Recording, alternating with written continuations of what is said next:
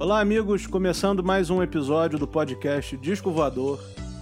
Nessa segunda temporada, onde nós estamos tratando de discos que não foram lá muito conhecidos, não caíram nas graças do grande público aqui no Brasil, mas que se tornaram cult, né? Se tornaram muito cultuados, muito venerados até, vamos dizer assim, no exterior, principalmente no Japão, na Inglaterra, na Europa e nos Estados Unidos.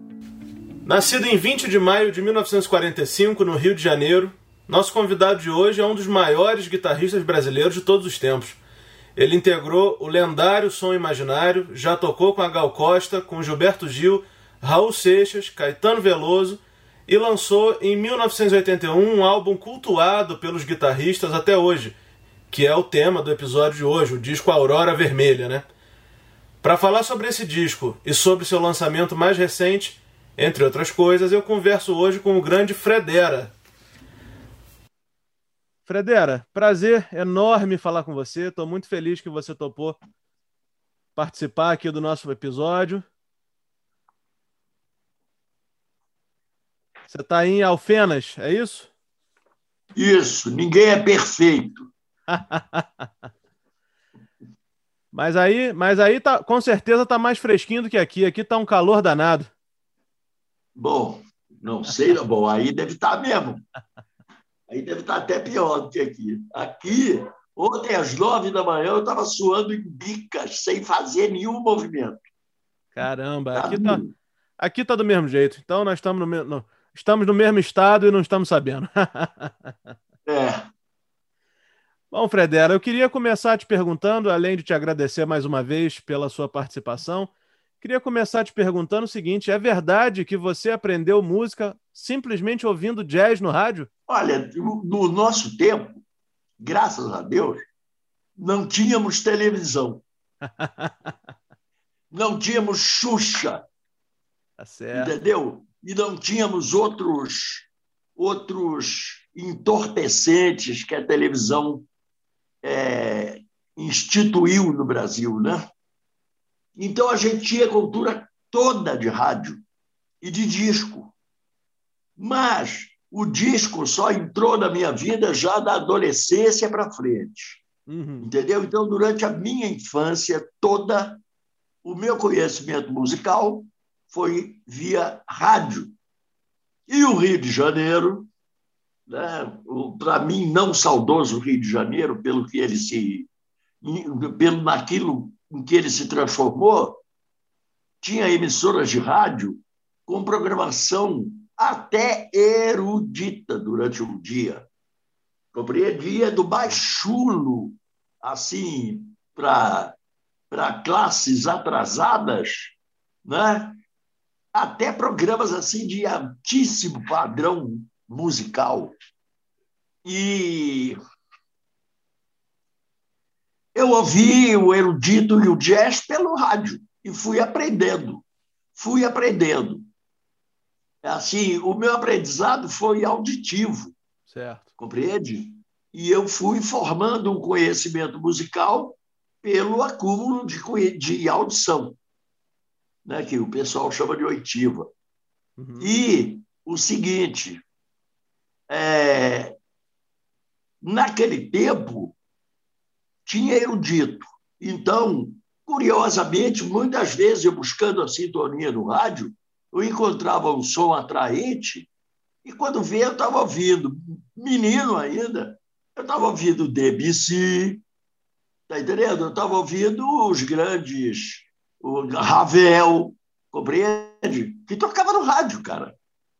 Tinha até um programa que eu me lembro, Vozes Humanas à Procura de Deus, que era canto gregoriano. Caramba. Programa de canto gregoriano que eu ouvia no rádio. Então, eu fui um privilegiado nesse aspecto.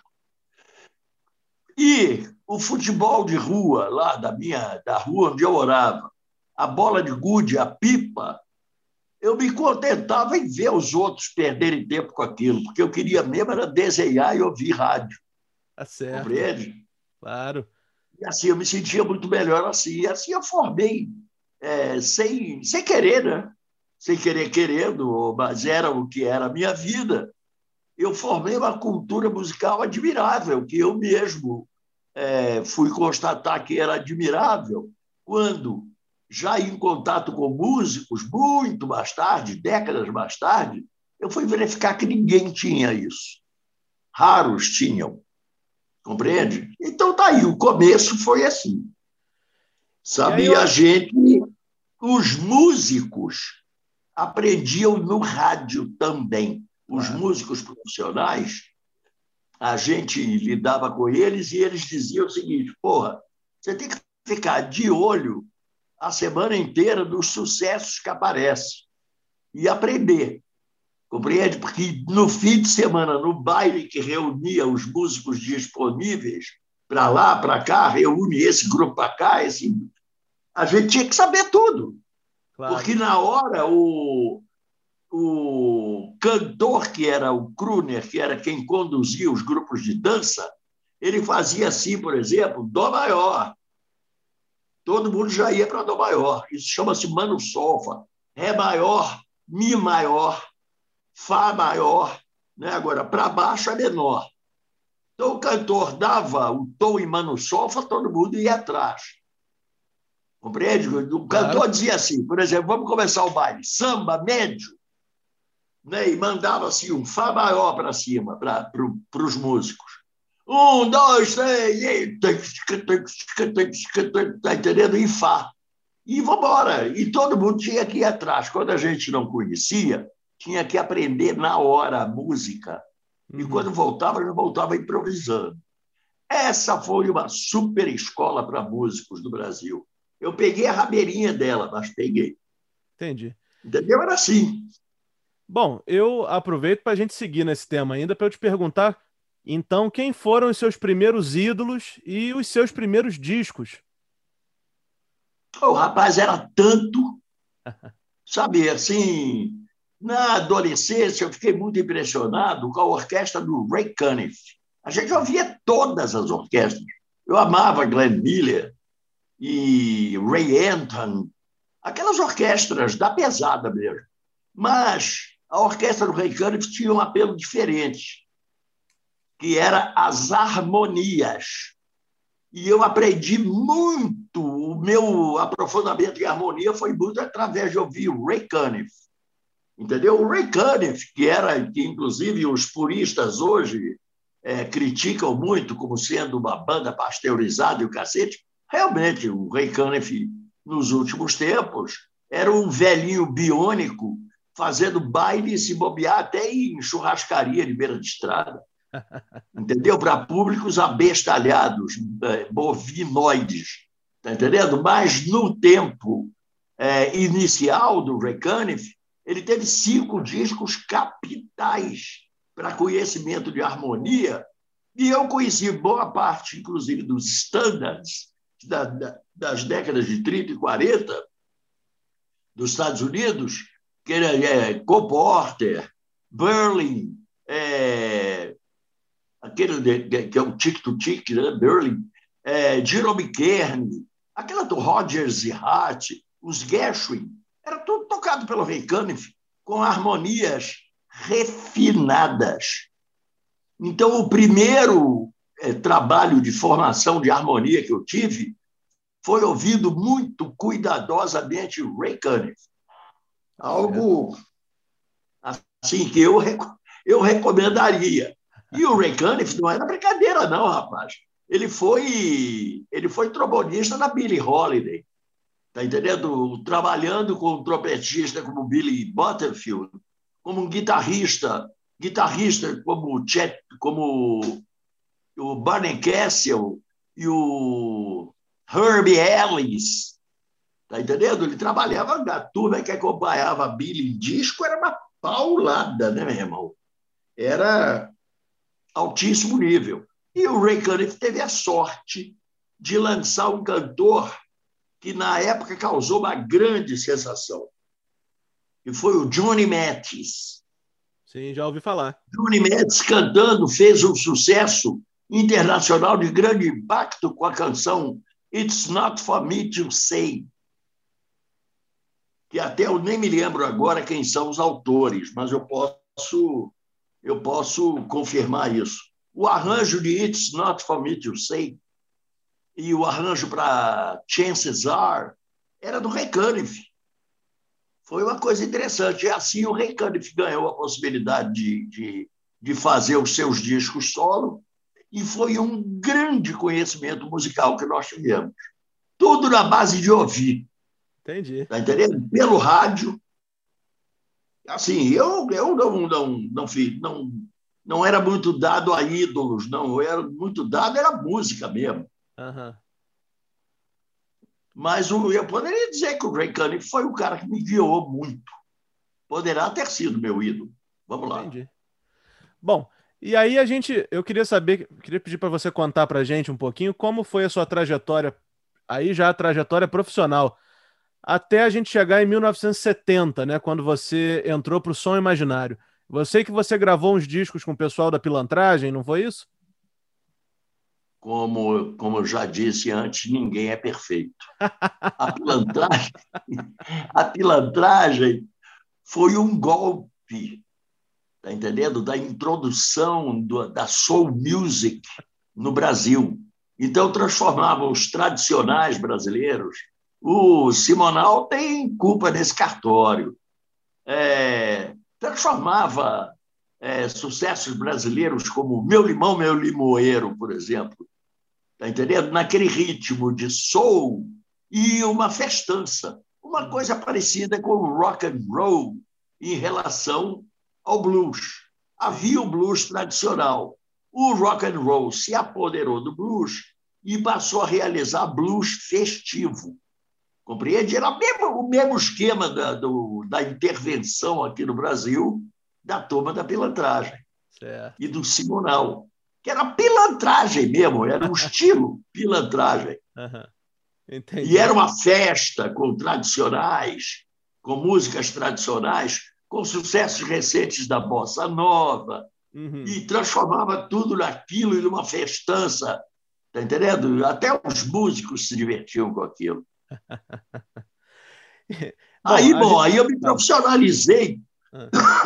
Uhum. de uma forma razoavelmente. É, de uma forma muito natural. Eu era estudante de letras, mas eu já vinha estudando violão muito seriamente. Estudando para valer mesmo, estudando para partir para o cacete, para partir para a vida musical. Uhum. E aí fui conhecendo o, meio musical, fui me chegando, é, tinha eu tinha a possibilidade de ir pela manhã assistir aos ensaios da Orquestra Sinfônica do Teatro Municipal. Eu tinha conhecimento com alguns músicos já, aí eu ia para lá de manhã ver os ensaios da orquestra.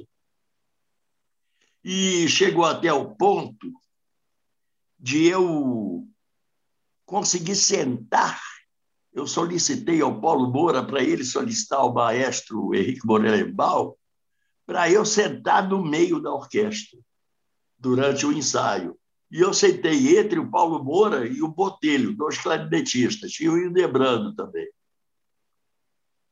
E ficava assistindo aquilo ali. E eu conto desse episódio, eu conto uma história no meu livro, é, O Crime contra Tenório, Saga e Martírio, um gênio do piano brasileiro, conta uma história que ocorreu nesse ensaio, e eu faço uma menção, inclusive, àquele filme do Fellini, Ensaio de Orquestra.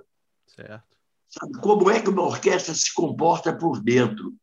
Mas ali, no meu relato, era uma coisa até religiosa, santificada. No relato do Fellini, a coisa descamba para a destruição total. O que para nós músicos doeu muito. Foi muito desagradável ver aquilo. É ele, ele figura a decomposição da sociedade como um todo através da organização de uma orquestra. Verdade. A orquestra se rebela, é assim, uma, uma loucura. Mas eu vivi o que havia de melhor, que era estar no meio dos instrumentistas e assistir ao trabalho todo do maestro sabe? A gente tinha esses privilégios na vida. É, com certeza. Bom, eu vou voltar a falar agora um pouquinho do som imaginário, porque a, a banda é muitas vezes citada como uma banda de rock progressivo, né? Quando eu escuto músicas como A Matança do Porco, por exemplo, eu também consigo ver algumas influências desse estilo. E aí eu queria saber se você concorda com isso e o que que vocês estavam ouvindo na época para chegar no som do som imaginário. Estávamos começando a ouvir a explosão do pop. Sim. Compreende? E, e tava e aquilo ali era era seria o germe do novo rock. Uhum. Né? Deixou de ser rock and roll né? e virou rock. Que é o quê? Foi quando apareceu o Led Zeppelin. Né? Quem ouviu Led Zeppelin e viu aquela pancadaria e era da bossa nova e do jazz, 99% viram as costas. Uhum. Tá entendendo? Mas nós, do Sonho Imaginário, por influências outras, fomos ouvindo e fomos nos tocando daqueles valores. Compreende? O Sonho Imaginário, então, começou a assimilar. Mas antes, numa banda que eu fiz com o trombonista Raul de Souza, Sim. a gente já estava tendo que começar. Era uma banda para baile, Impacto 8. A gente já estava começando a ter que introduzir sucessos novos. Já estava tendo que tocar Beatles o Abbey Road estourou e todo mundo assimilou o Abbey Road. Não teve como não assimilar aquilo. Que é beleza de disco. Compreende? Muita gente virou a cara e foi embora. Mas o Sou Imaginário foi um grupo que assimilou isso. Agora, só o seguinte: no Sou Imaginário, eu, o Wagner, o Luiz e o Robertinho tínhamos formação de jazz e de bossa nova. O Tavito e o Zé Rodrigues tinham formação pop rock. Sim. Juntou isso aí uns assimilaram os outros. Nós assimilamos eles muito mais do que eles a nós. Quer dizer, nós do jazz e da bossa nova fomos muito mais felizes. Lamento dizer isso aí, ô, Davito, você que está aí no andar de cima, o Zé Rodrigues e tal. Lamento dizer isso. Nós éramos mais tínhamos uma formação mais profunda.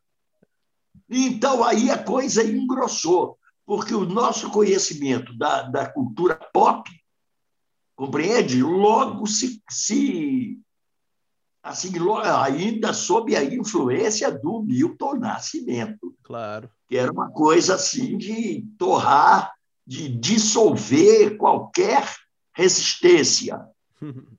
Compreende? Aí nós fizemos o disco do Milton Nascimento, aquele disco Milton, sim. em que ele está num desenho na capa com roupa sim, sim. toda, não sei o quê, toda do tipo afro, né? sei lá como, de, como rotular aquilo, no desenho do Kelly Rodrigues, e ali, ali por influência do universo né, interminável da música do Milton, a gente conseguiu praticar a, função, a fusão dos nossos conhecimentos. Entendi. Eu, quando consegui um pedal que fazia é, distorção, aula e o cacete, quando eu consegui isso aí, ah, meu irmão, aquilo foi uma possibilidade de efeitos na guitarra. Eu era guitarrista de samba, de jazz. A gente tocava samba e jazz para dançar naquele tempo. Olha que maravilha que era. É. Tempo bom, né? Para dança. Eu tocava com o Zé Roberto Bertrame, que depois formou o Azimuth, e com o Robertinho Silva. Era um trio. Tá entendendo? Eu tinha que tocar contrabaixo de pau, porque não tinha baixista. E eles disseram: olha, se quiser pegar o contrabaixo, vamos embora. E eu fui. E passei um ano tocando contrabaixo, até estava comentando com um amigo que está aqui comigo, me arrancou a, a, pele dos três dedos da mão direita. Entendeu? Foi um ano tocando toda noite para dança. Contrabaixo de pau, aquele grandão, que eu nunca na vida tinha tocado. Mas era simples para guitarrista, porque as quatro cordas do contrabaixo são as quatro cordas de cima da guitarra. Entendeu? Então, vamos embora. E era uma beleza, a gente, a gente fazia isso tudo. Então, quer dizer, tudo rolou assim, misturou as estações, tudo de uma hora para outra. Sabe? E a gente, quem pôde tirar proveito, tirou. Olha, eu te confesso que eu não perdi tempo, não. Tentei e rolei. tá certo. Eu mesmo não estava mais me conhecendo com o que eu estava alcançando ali. É isso aí. Eu não concordo muito com a, a classificação do, do Imaginário como grupo é, progressivo, de rock progressivo. Ah, sim. Agora, progressivo eu concordo. Sim. Porque havia, sim, nós inclusive introduzimos no rock uma coisa que nenhum grupo de rock fez, que era aleatório. Está entendendo? Subir ao palco e começar um a fazer um barulho do seu instrumento, que vai puxando o outro, vai puxando o outro, e vai começando a ficar uma loucura, que a gente vai dirigindo, vai levantando a loucura e vai levando até um paroxismo e depois volta a zero. É. Essa era uma experiência admirável.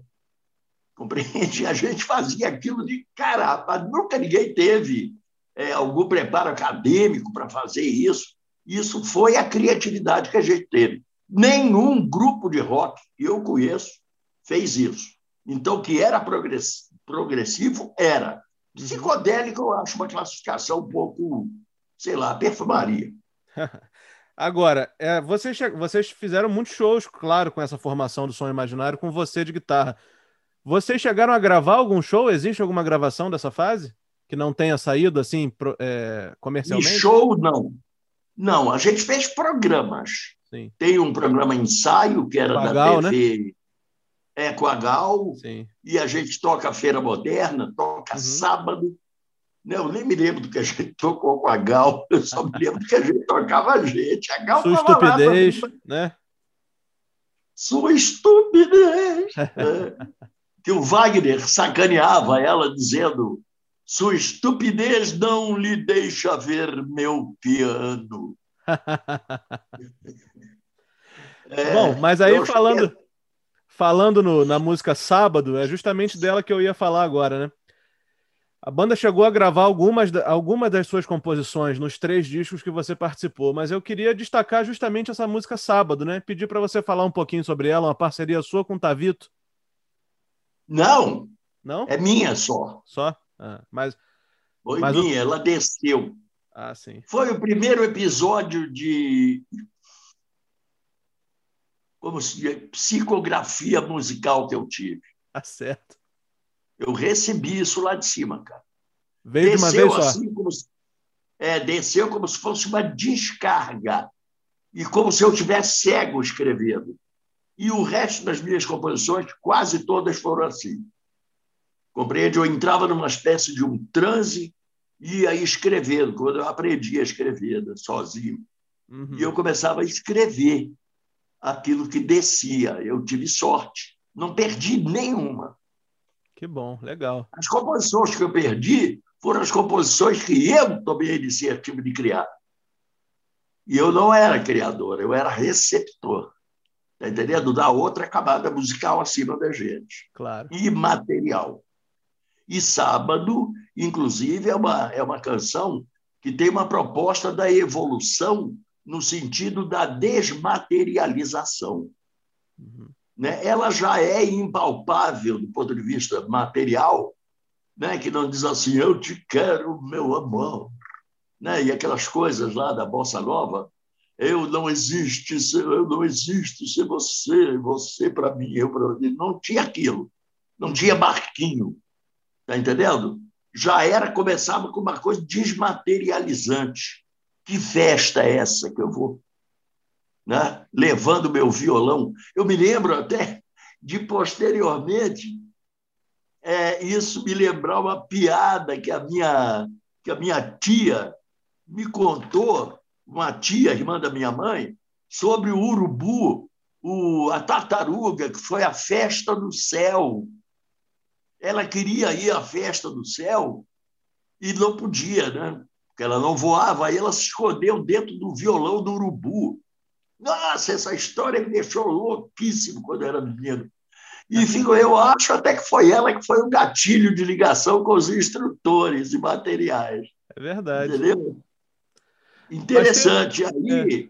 sábado, uma festa numa nuvem de algodão, e entre tudo assim, entendendo o abstrato. Né? Sim. Sim. E no final a gente esquece a terra longe, longe a se perder, uhum. o que significa adeus à matéria, né? Vamos, claro. vamos transcender, vamos sair para outra dimensão, que isso aqui está uma bosta. De certa forma, era uma proposta nesse sentido, e para dizer uma, eu estou dizendo de certa forma, porque a gente está também falando para muito leigo aí, né? Sim, sim. Mas não é de certa forma, não é inteiramente isso. E o Nepal também é uma utopia. Porque utopia quer dizer um lugar que não existe, né? Topos sim. é lugar. Né? Então, a utopia é um lugar que não existe. Eu botei esse nome aí, Nepal, porque o, um cineasta tinha feito uma brincadeira no Pasquim sobre o Nepal tudo separado, escreveu uma, uma maluquice lá. Eu não me lembro o nome do cineasta e não me lembro também qual era o terror. Eu uhum. sei que aquilo foi gatilho para a turma de cima me mandar as. Também é trimembre, né? Quer dizer, são três estrofes e fala em, desma, em desmaterialização e em abandonar isto aqui. Compreende? Transcender. Tá certo. E assim, continuando, continuando com o pé aqui no progressivo, eu também queria falar de uma composição sua chamada Paisagem de Mariana, que está no meu disco preferido do Marcos Vale, né, que é o Vento Sul. E nesse disco, justamente, ele gravou com o Terço, né, uma das outras grandes bandas de progressivo brasileiro. Eu e fiz aí... com, com, com o Marcos Vale esse Paisagens de Mariana, porque isso foi composto quando eu estava lá em Mariana, sim, sim. ali perto de Ouro Preto. Sim. Compreende? Eu estava no, no quarto da posada e olhando assim, tinha aquele globo da luz. Aí acabou que eu fui para o Rio é, e houve essa possibilidade de trabalhar com o Marcos Vale eu tinha muito contato com o irmão dele, Paulo Sérgio, acabou que a gente se reuniu e eu e Paulo Sérgio discutíamos muito poesia, que eu fazia letras na, na universidade, e acabou que deu isso aí. Tá certo. Deu essa gravação. E nunca mais os vi. É mesmo? Foi em 72. Nunca mais os vi. Caramba. A vida, a vida foi embora. Bom, uma outra, uma outra curiosidade que eu queria que você, por favor, contasse um pouquinho para a gente é o seguinte: todo mundo sabe, todo mundo lembra que você tocou com os baianos todos, né? Gal, Caetano, Gil, enfim. Mas você também fez um, um trabalho com a Vanderleia, não foi? Ah, pois é. É o seguinte, eu tinha aquilo era, eu tinha acabado é, o ano de 74, eu, eu toquei todo com o Gil. E o Gil parou de trabalhar com a gente no fim de 1974 e nós entramos em 75, compreende? E ele não informou que ele tinha dissolvido a banda. Uhum. E a gente está esperando lá o chamado para retomar o trabalho e nada ele vira o chamado. Até que a mulher do baterista do Tuti Moreno, veio e informou: olha aí, gente, já era. O Gil já está com outra banda. E a gente com uma mão na frente e outra atrás. Aí a Gal Costa formou uma banda. E a produtora dela me chamou. Uhum. Mas eu estava com o filho no berço, cara. E eu, puta merda, saí viajando pelo Brasil com minha mulher e meu filho lá no Tambá. E aí ela falou: agora, Fredera, tem o seguinte, eu estou preparando a Vanderleia aqui no Rio de Janeiro para a gente trabalhar o ano inteiro no Rio. Você não pegaria? Eu falei: vambora. Porque a Vanderleia estava tentando se inserir na MPB, porque ela era jovem guardista. Sim, sim. Né? Era a ternurinha da Jovem Guarda e tal. E era uma pessoa adorável, adorável, pessoa assim, linda, sabe, ser humano da pesada. E aí nós fomos trabalhar a Vanderleia cantando sucessos da MPB. E foi. Bom, também é, é, queria saber o seguinte: é verdade? Eu li isso aqui e quero, quero que você confirme se for verdade, por favor. É verdade que você aprendeu a escrever música dez dias antes de você entrar no estúdio para gravar o Aurora Vermelha? Não, eu aprendi música, aprendi a escrever e a ler música, ah. estudando durante dez dias, ah, de dez da noite até dez e meia da noite, até meia-noite, uhum. durante dez dias, porque a minha mulher tinha perdido a gravidez e estava necessitando de, de cuidados. Sim. Então eu cuidava, cuidava, cuidava. Quando ela apagava, depois da reprise de Gabriela, que estava rolando nesse tempo, uhum. quando ela apagava, eu ia para a cozinha, já um pouco assim, longe um pouco do quarto. Sim. Eu morava, eu era vizinho do Ivan Lins. E aí, como eu estava começando a trabalhar com o Gonzaga, o uhum. pessoal vivia com partitura para lá e para cá. Eu comecei a dizer: Bom, eu tenho que me meter nisso, eu tenho que, eu tenho que sair do músico de ouvido. Né? E em dez dias eu consegui fazer, e em dez dias eu consegui começar a escrever o Aurora Vermelha. Ah, sim. Bom, Mas isso foi em 79, verão de 79. Quando eu fui para o estúdio gravar o Aurora Vermelha, uhum. eu já tinha composto e escrito todas as faixas dele. Caramba! Bom, a gente vai é começar... Bom, brasileiro é brasileiro, né? Olha ele aí. A gente vai começar a falar dele agora, né? Esse para mim é um é. disco que, que eu acho maravilhoso. É, enfim, eu quando conheci esse disco, eu ouvi ele de fora a fora, achei uma coisa espetacular. E por isso que eu estou muito feliz de poder conversar com você, bater um papinho com você, passando justamente por ele. É, o Aurora Vermelha foi o disco que me ensinou a ser eu mesmo na guitarra. Uhum. Compreende? Porque eu tinha muita formação erudita e muita formação de ópera, que é uma influência que faz diferença nesse disco. Uhum. Compreende? A maneira como, como se toca a guitarra. Né? Nesse disco, eu aprendi a manejar a guitarra assim como por encanto, cara. Uhum. Como se fosse um violoncelo. Certo. Foi uma coisa que veio, veio, assim, naturalmente.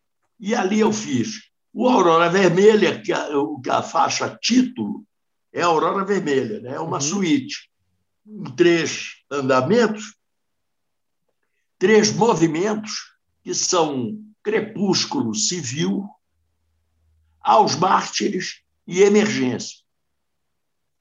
Você iria fazer essa pergunta porque você estabeleceu já o, o, o olhar sobre isso. Uhum. Havia, sim, uma resistência aos governos militares. Sim. Compreende? E aí o Aurora Vermelha era um grito. Era justamente isso que eu ia perguntar. O, o segundo movimento da suíte Aurora Vermelha são os mártires, dos quais eu já estava tomando conhecimento. Mas uma frase que eu queria destacar é a frase do maestro Gil Evans, né, que descreveu você como o padrão de composição contemporânea brasileira. E como a Aurora Vermelha foi o disco de instrumental que mais recebeu prêmios até aquele momento, eu acho que isso diz tudo sobre a história desse disco, né?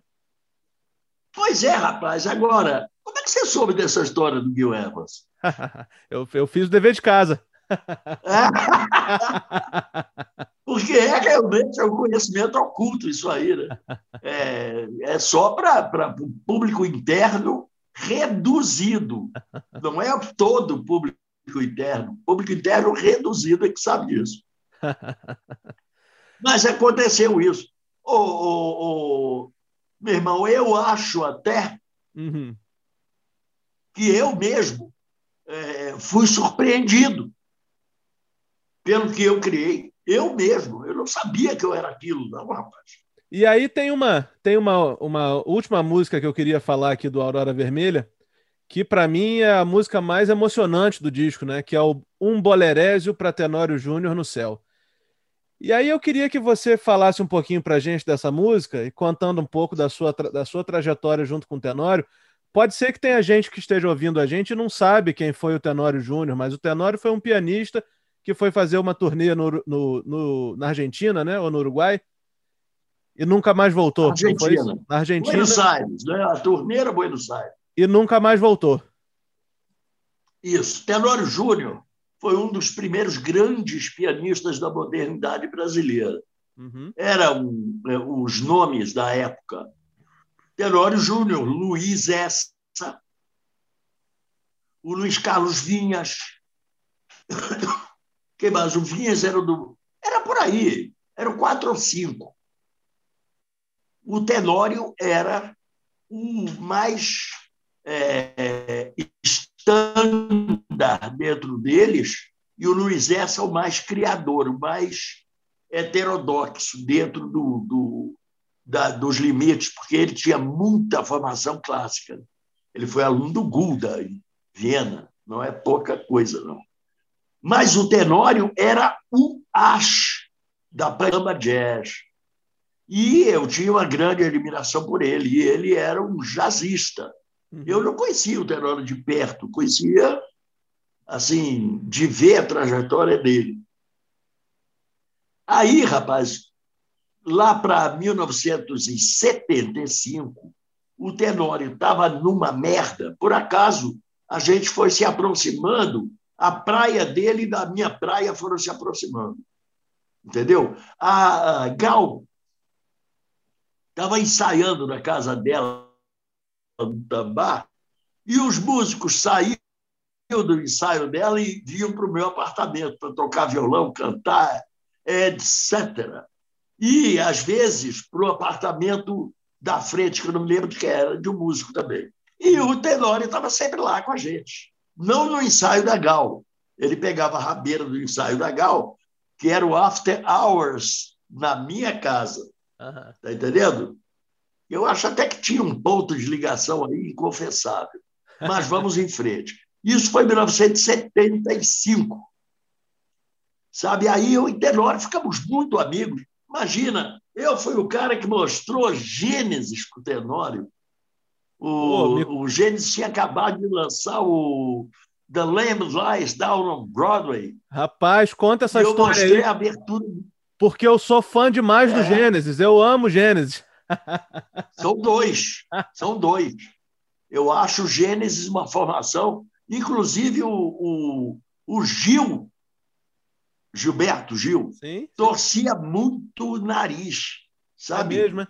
Porque eu ouvia muito Gênesis, eu gostava muito de ouvir o Gênesis. E quando eu tocava com ele, eles lançaram um grande sucesso nacional, internacional, aliás, mas que foi sucesso no Brasil inteiro. I Know What I Like. Sim. In Your Wardrobe. Sim. 74. Foi isso é. aí, quando eu estava. Mas aí, aí eu ouvia, eu adquiri aquele disco e vivia estudando Gênesis. E o Gil não gostava, não, rapaz. Caramba! Acho que ele achava o Gênesis, o Gênesis não tinha o, o gene afro. Então tá bom. Escuta, eu gosto do gen afro e gosto do gen inglês. Está entendendo? Claro. Do olho azul e do, do, sabe, daquela origem lá. Eu gosto de música. Claro. Desde que seja boa. Compreende? Claro. E aí eu tava, eu tinha acabado de ganhar o disco The Lamb Lies Down on Broadway. Sim. Tava com um filho pequeno, menos de um ano. E a gente ficava ouvindo lá em casa. Aí o Tenório, como estava aparecendo, um belo dia ele apareceu lá em casa às seis da tarde.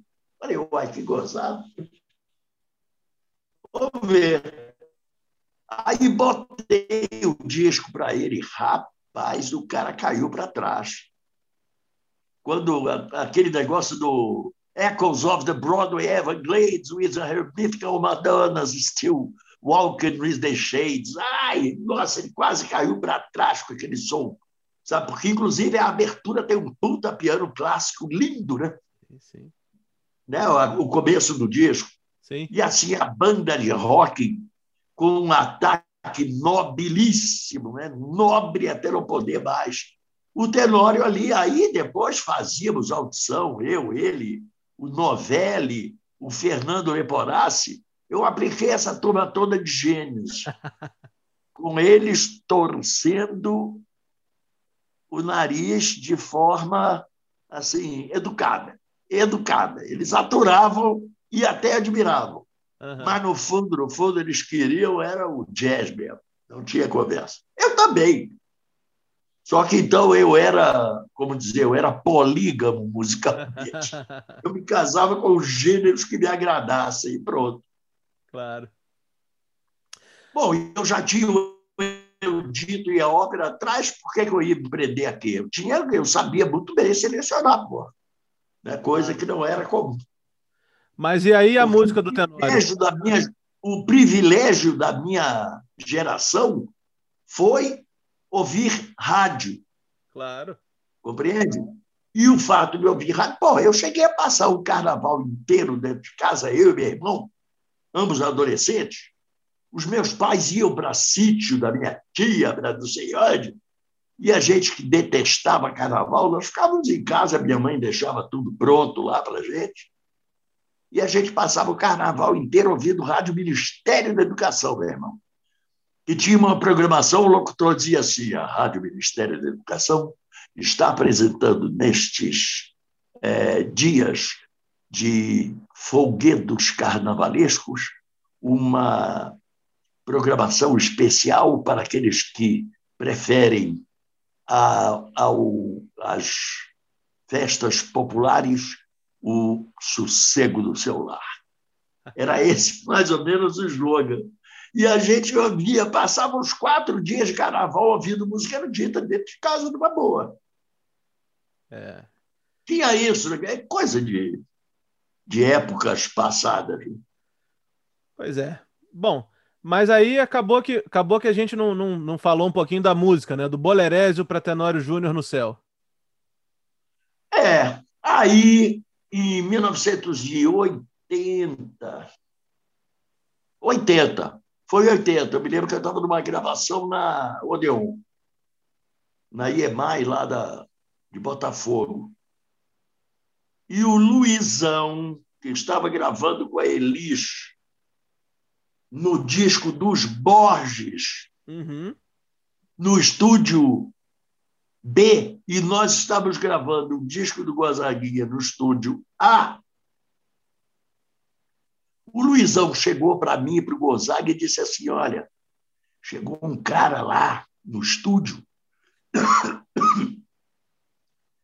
onde a gente estava gravando com a Eli, chegou um cara lá, cara, um cara estranho, grande, e entregou o um papel na mão da Elis. Disse: é sobre o Tenório Júnior. E foi embora. E naquele papel dizia: Tenório Júnior está morto, enterrado no cemitério de La Chacarita, e com, sabe, as, as coordenadas essenciais para essa informação. E eu fiquei sabendo aquilo ali, naquele momento. Eu já não vi o Tenório há quatro anos. Caramba! Compreende que foi quando ele sumiu. E ninguém sabia, ninguém sabia. Esse cara era um marine argentino, segundo eu apurei depois para escrever o livro, chamado Cláudio Valerros. Ele era o imediato dos, dos oficiais argentinos na sala de interrogatório da Escola Mecânica da Armada a tal famigerada ESMA, boca de tortura braba, né? Tá entendendo? E a maioria dos músicos da minha época, quando chegava ao curso secundário e tinha música, eles abandonavam. Eu não, eu fui até o curso superior. Compreende? Então eu tinha uma formação diferente de todo é. mundo, é. natural. Agora, Fredera, essa e aí eu fiz essa música em homenagem ao Tenório, porque eu não deixaria de fazer uma homenagem a ele. Compreende? Fiz aquele baião maluco lá, sabe? Uma coisa assim.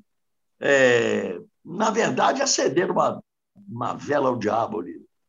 E não era aquele o meu rumo musical. O meu rumo musical estava no Aurora Vermelha, na faixa inicial, tá entendendo? Na, na faixa chamada Músico Viajante Revelações, uhum. tá entendendo? E mais profundamente ainda, nas duas faixas do, do lado B, que são Pequeno Poema Libertário e O Horizonte nos Olhos de Manu. Sim. Essa é que era a minha linha. Bom, Real. E aí, para a gente poder terminar de falar do Aurora Vermelha, eu queria que você falasse um pouquinho para a gente dessa capa. Qual é, eu tinha uns amigos que tinham um trabalho de, de arte em Belo Horizonte. Uhum. Esse, esse. Eu conheço ele como Fernando. O nome dele está aí, é o Fernando, artista, gravurista. E eles fizeram essa capa para mim. Fernando? Tavares. Fernando Tavares, é grande amigo velho. E o Mauro Drummond, que era amigo dele também, Mário Márcio Maia Drummond,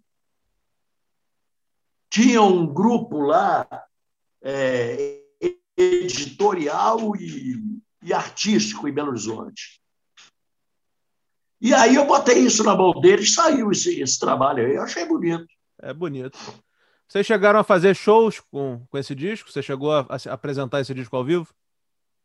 Rapaz, se eu tive sorte e se a minha memória não apagou isso por, por constrangimento, eu acho que eu cheguei a fazer três shows. Tá Esse, não, eu fiz mais. Fiz uns cinco, fiz alguns em São Paulo. Fiz dois em São Paulo e três no Rio. E eu sempre, eu sempre encerro o assunto de um disco perguntando o seguinte: esse ano a Aurora Vermelha faz 40 anos, né? Queria saber, queria, queria, pedir para você fazer uma, uma pequena reflexão sobre a que você atribui, né, 40 anos depois, o fato desse disco ser redescoberto e cultuado por fãs de guitarra, por fãs de música brasileira, mundo afora. Eu acho esses 40 anos foram 40 anos de grande aprendizado para mim.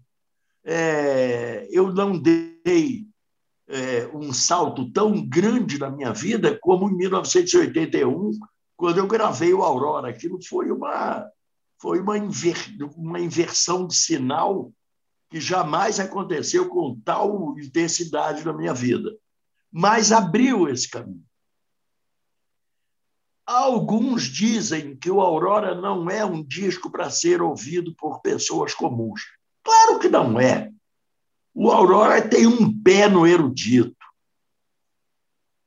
Compreende? Tem um pé num, num progressivo, radical. A própria experiência do pequeno poema libertário diz tudo, que eu fiz uma faixa para guitarra, cuíca e piano acústico. É, é verdade. Compreende? Quer dizer, era um disco que, inclusive, incorporava um, uma, um, uma experimentação muito, muito louca, né? muito louca.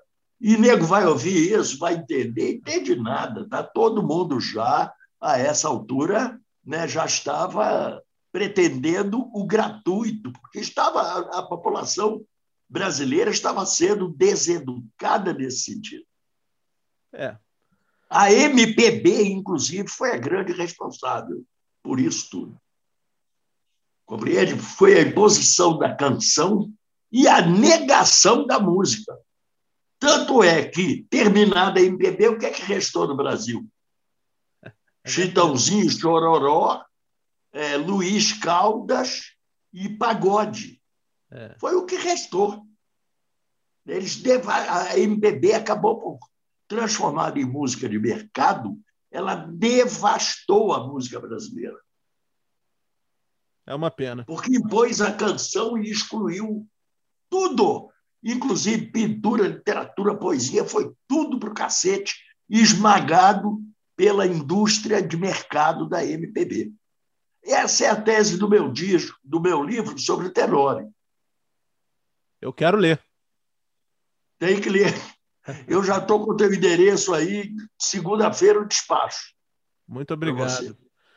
Bom, Fredera, aí em 2014 você começa a gravação do seu e disco. E aí o mas... Vermelha errou! Ah. Eu comecei a gravação desse disco na minha casa ah. em 1998.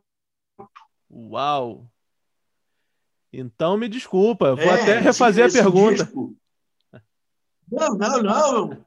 Mas como você saberia disso? Isso é mais oculto do que, do que o que o Cristo fez dos 12 aos 30 anos.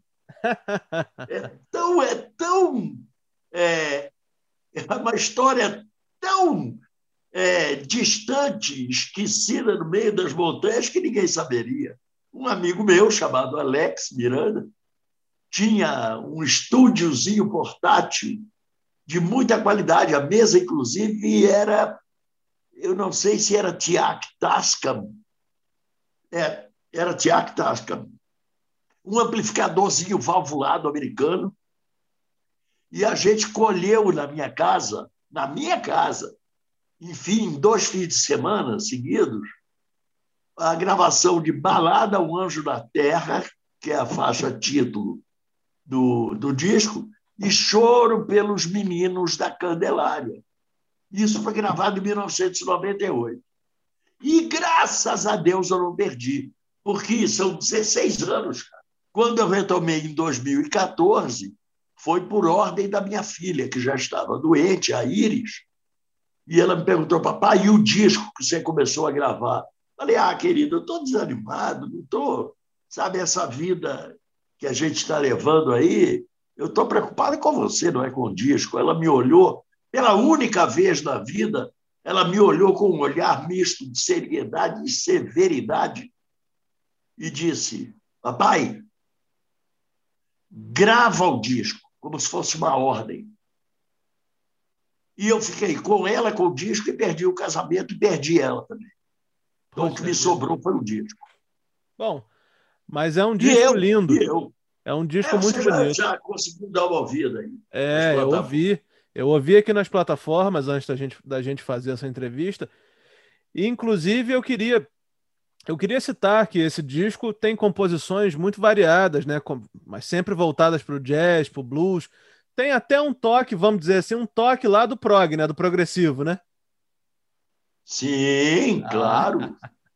São componentes da minha é da minha história, da minha vida, sei lá, né, da, não vou dizer minha carreira, uhum. que não é bem por aí, mas assim, é, o choro pelos meninos da Candelária é um choro. Sim. Né? Agora, é um choro dramático, extremamente dramático. Né? E é trabalhado dentro de um plano que nós poderíamos encaixar no progressivo a guitarra trabalhando não como uma guitarra estándar, uma guitarra convencional, né? Eu até posso dizer que eu não sou guitarrista coisa nenhuma. Eu toco guitarra. Agora, guitarrista é o Elinho Delmiro, é o sabe, são essas feras aí que tocam, sabe, maravilhosamente. Eu eu eu sempre usei a guitarra para me expressar me expressar a mim. Compreende? O que me exclui do, do, do plano da música convencional. Tá uhum. Tá certo? Mas eu tenho encontrado esse caminho, foi uma maravilha. E depois tem o, a saga de J1, que é a faixa número 6, se não ou 7, que tem um tremendo aleatório no início, que inclui até canto gregoriano, é. Compreende? E a coisa depois descamba para uma para uma peça de violão e violoncelo. Mas a faixa título é também. No... Sim. A faixa título também, para mim, é uma das músicas mais bonitas do disco. Eu, eu tenho a minha preferida, mas vou falar dela daqui a pouco. Mas a faixa título, queria que você comentasse um pouquinho pra gente. Ainda mais agora que eu sei que você fez ela lá em 98. É, eu recebi ela em 1998. Isso, isso. e eu recebi ela em 82, uhum. logo depois da gravação do Aurora. E o Choro pelos Meninos, da Candelária, eu recebi em 95, 96. Está entendendo? Eu estava numa tarde, sozinho em casa. Minha mulher e a Iris tinham ido fazer aquela visita mineira de família e eu fiquei sozinho em casa domingo à tarde, acendi um braseiro, comecei a achar, a assar uma carninha e tomar uma cerveja, que eu também sou filho de Deus, claro. e era domingo à tarde, enfim. Aí, meu irmão,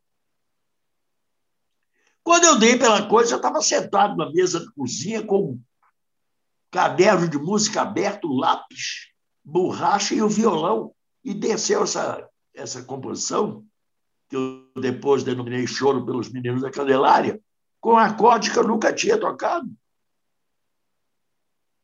Eu e como é que eu consegui gravar, inclusive, melodia e harmonia ali, de repente?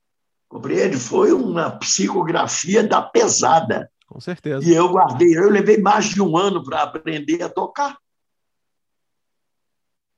Você está entendendo? Então, esse contato com a outra dimensão. Bro, esse contato com a outra dimensão se manifesta assim como uma, uma genuflexão do ponto de vista de adoração, adoração divina, que eu manifesto no Balada Um Anjo na Terra. Claro. Que foi uma coisa que também eu recebi dessa maneira, veio descendo, descendo, tem tudo completinha. Eu só fiz é, eu nem escrevi Balada do Anjo da Terra, eu escrevi o, a saga de J.U., escrevi no papel, mas balada eu não precisei escrever. Ela entrou e ficou dentro de mim. Que legal. Então, esse, essa, essa interação com a outra dimensão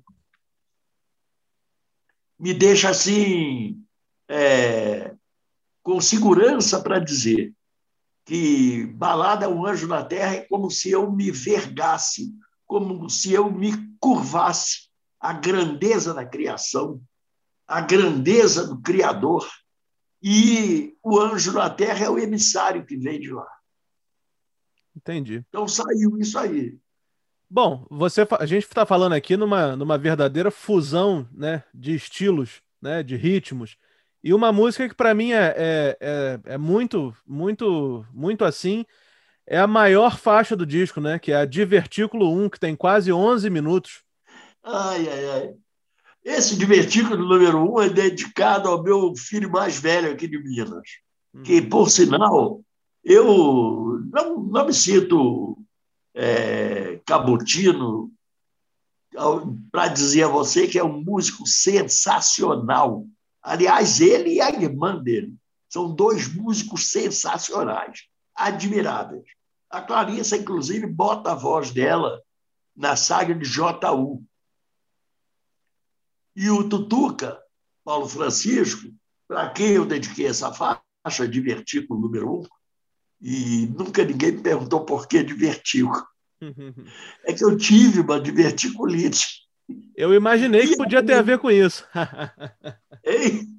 Eu imaginei que podia ter a ver com isso, mas eu queria, eu queria te falar uma coisa que você me falou agora. Você vê como é que, como é que são, existem certas coincidências, né? Você falou que você fez essa música pro Tutuca. O apelido do meu pai é Tutuca. ai, bom, né? Ai, ai, ai. Pois é, pois é.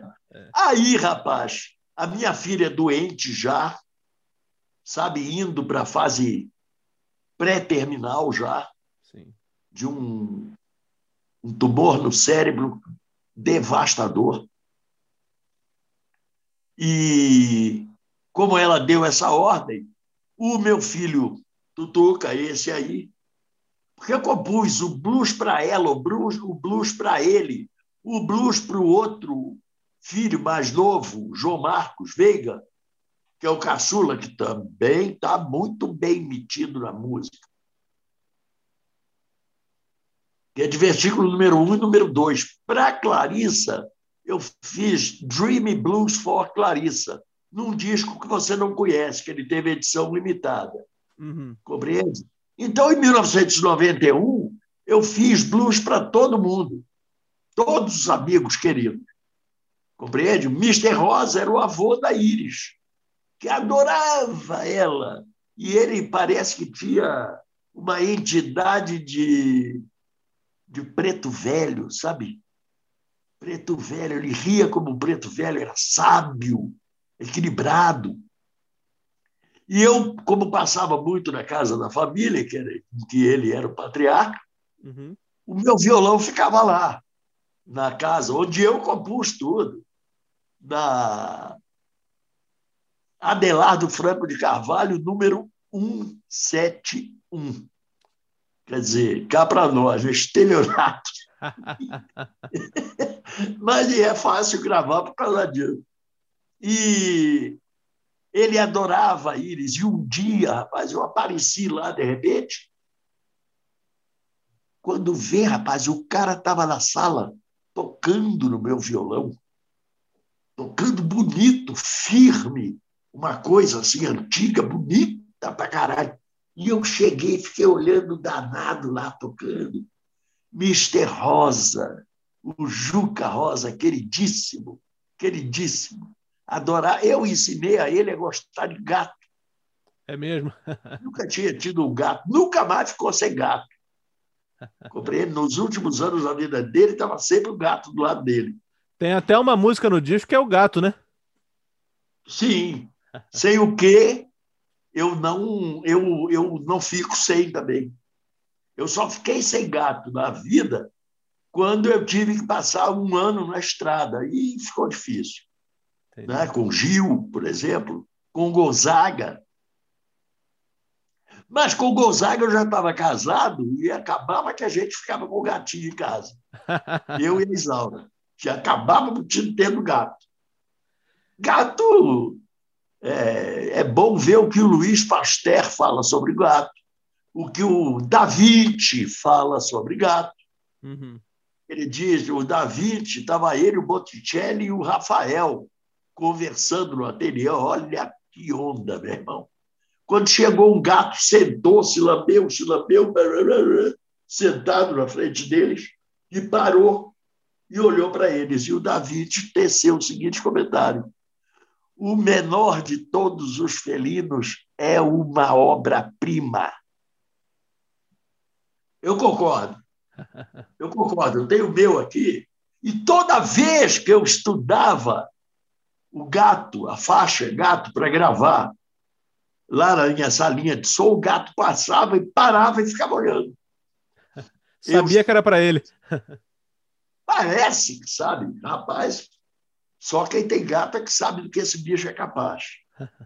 Bom, a, o disco se é. encerra, o disco se encerra com duas canções, né, que são emoção pura, até para quem escuta o disco sem saber do contexto em que ele foi criado, né?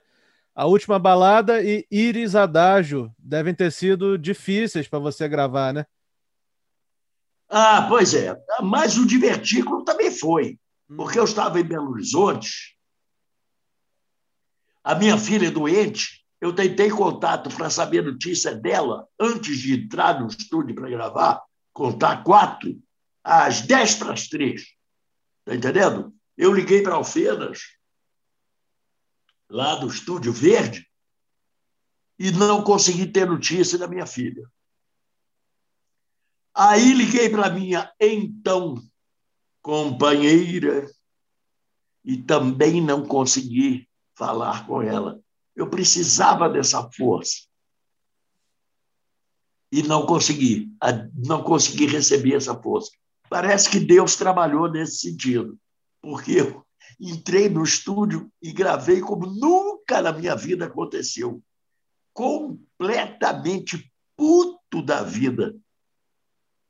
completamente, mas soltando maribondo por tudo quanto é buraco. Saía assim, sabe, vespa assassina do nariz, do, da orelha. Bom, e ali eu extravasei o meu estado de espírito ali. Botei a guitarra, fala aí o animal. A minha cabeça nem, nem acompanhava, a mão não acompanhava o que a minha cabeça formulava. Compreende? E assim foi divertido. E eu falei para o Chico Amaral, saxofonista: olha, eu meio puto da vida. Ô, Chico, o negócio é o seguinte, cara, eu vou solar oito coros. Aí ele, ô, oh, porra, então vamos embora. Vamos embora. e saiu aquele clima lá e saí, eu acho que é uma faixa bastante divertida. É. Divertículo número um. É a cara do meu filho. Agora, a última balada foi o blues que eu não consegui fazer para o grande amor da minha vida com quem eu vivia. Quando nós estávamos já naquele negócio de, sabe, de já já apareceu uma parede entre nós, já nos últimos momentos, nos últimos estertores da relação, desceu o filho da puta do blues que é a última balada. Aquilo é um blues, cara. Sim, sim. De 12 compassos, com alteração no quinto e no nono, padrão mesmo. Não é um blues convencional, tradicional, mas é um blues. E até pelo que o blues significa, que são tristezas, Sim.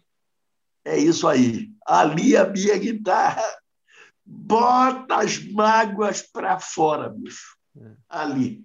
Você pode observar quando repete o chorus, sabe?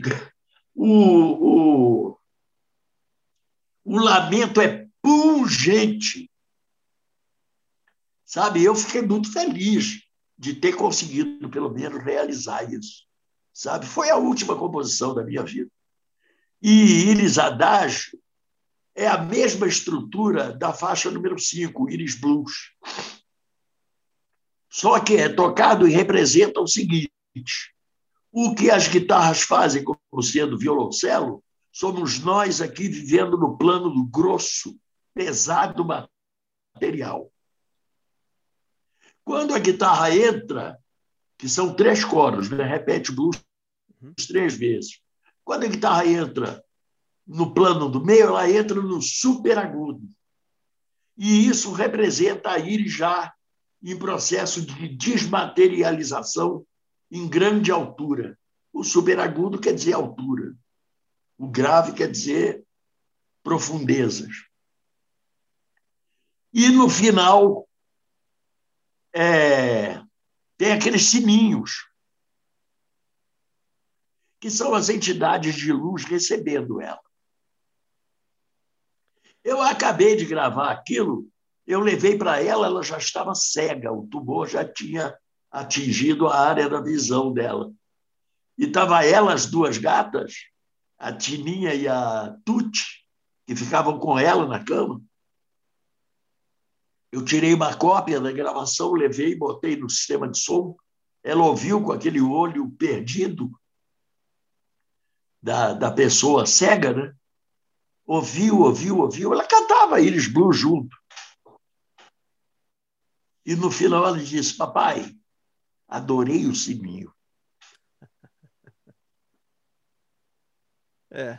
Bom. E o disco mim, é, essa termina só... com Eu só eu queria deixar registrado que essa para mim é a faixa que eu mais gosto.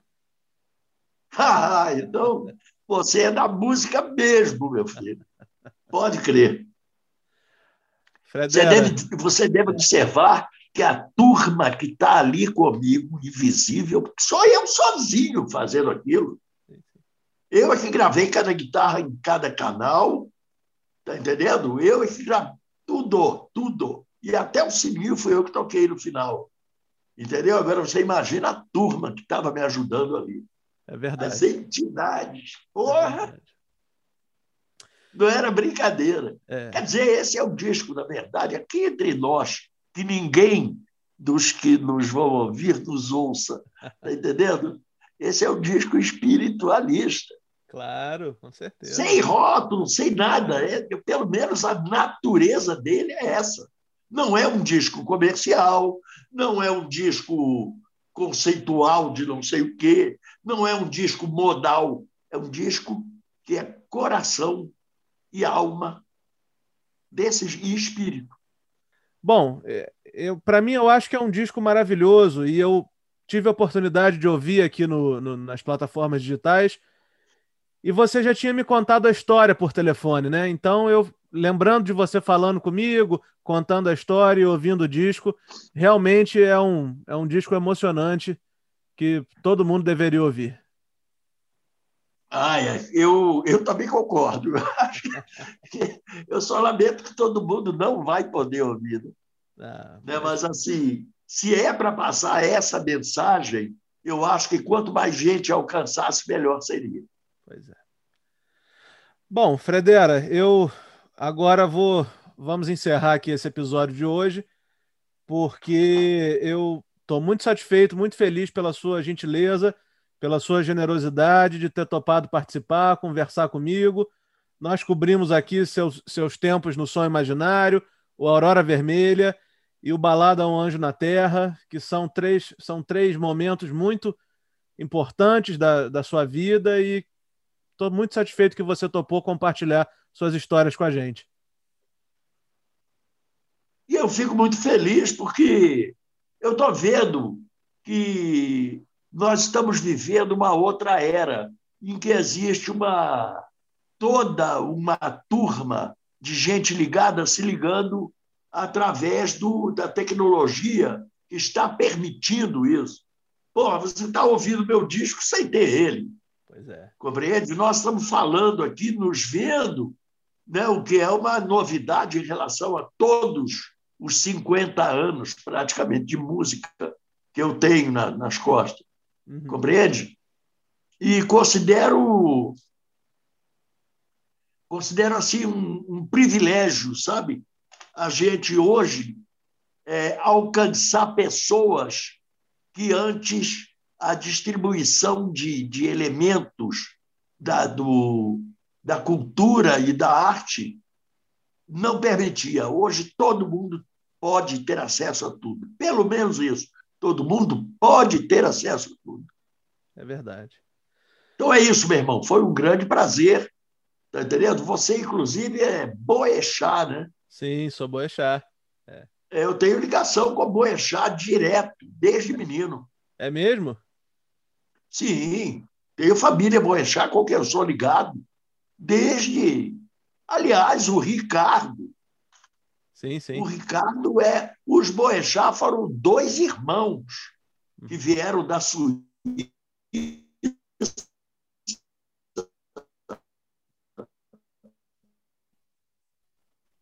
E se espalharam por aqui, a família Boechat. Bom, gente, então a gente conversou aqui com o grande Fredera, Fredera, mais uma vez, obrigado. Peço a vocês que continuem assistindo e ouvindo o nosso podcast aqui. E até o próximo episódio. Um abraço a todos.